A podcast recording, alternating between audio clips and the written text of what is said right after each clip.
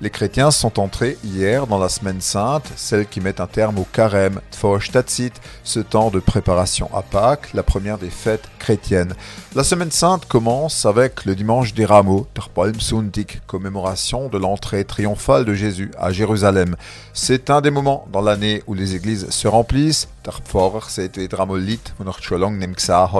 Au rameau, petits et grands tiennent justement un rameau à la main, parfois au bout d'un bâton, parfois avec des fleurs de papier.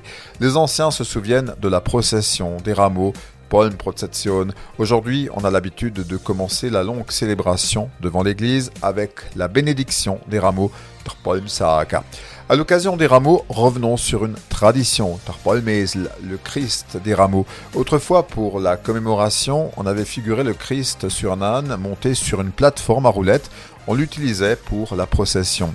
Et puis Thierry, Fred et moi avons entendu parler du Esel, le sobriquet du jour des rameaux donné aux garçons qui étaient les derniers à se lever ce jour-là.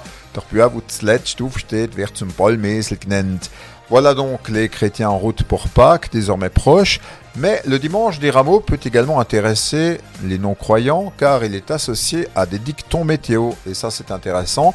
Il se dit que le vent des rameaux est généralement le vent dominant de l'année. Un dicton affirme On a eu un ciel limpide hier sur l'Alsace. On devrait avoir un été chaud, de quoi prévoir maillot et palme.